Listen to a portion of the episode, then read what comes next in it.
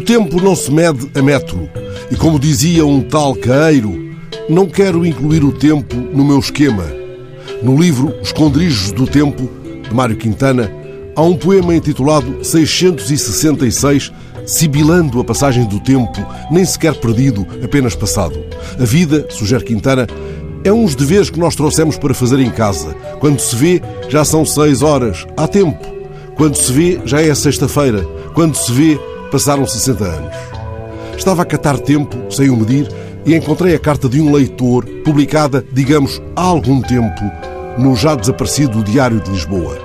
Tomemos que as coisas são atemporais, como propunha o tal Caeiro, que não queria o presente, mas a realidade. Quero as coisas que existem, não o tempo que as mede, dizia ele.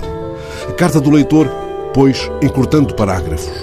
Li no seu jornal que dentro de poucos meses haverá concurso para levar o metro a Alcântara. Mais, o projeto de uma nova linha encontra-se concluído. Foi analisado esta manhã pelo Presidente da Câmara Municipal de Lisboa. Sendo o vosso jornal um paladino e entusiasta pelo progresso da cidade de Lisboa e do bem-estar dos seus utentes, venho alvitrar uma sugestão que muito contribuiria para o seu embelezamento. Por que razão não se estuda até ao limite da cidade, Algés, a nova linha do metro?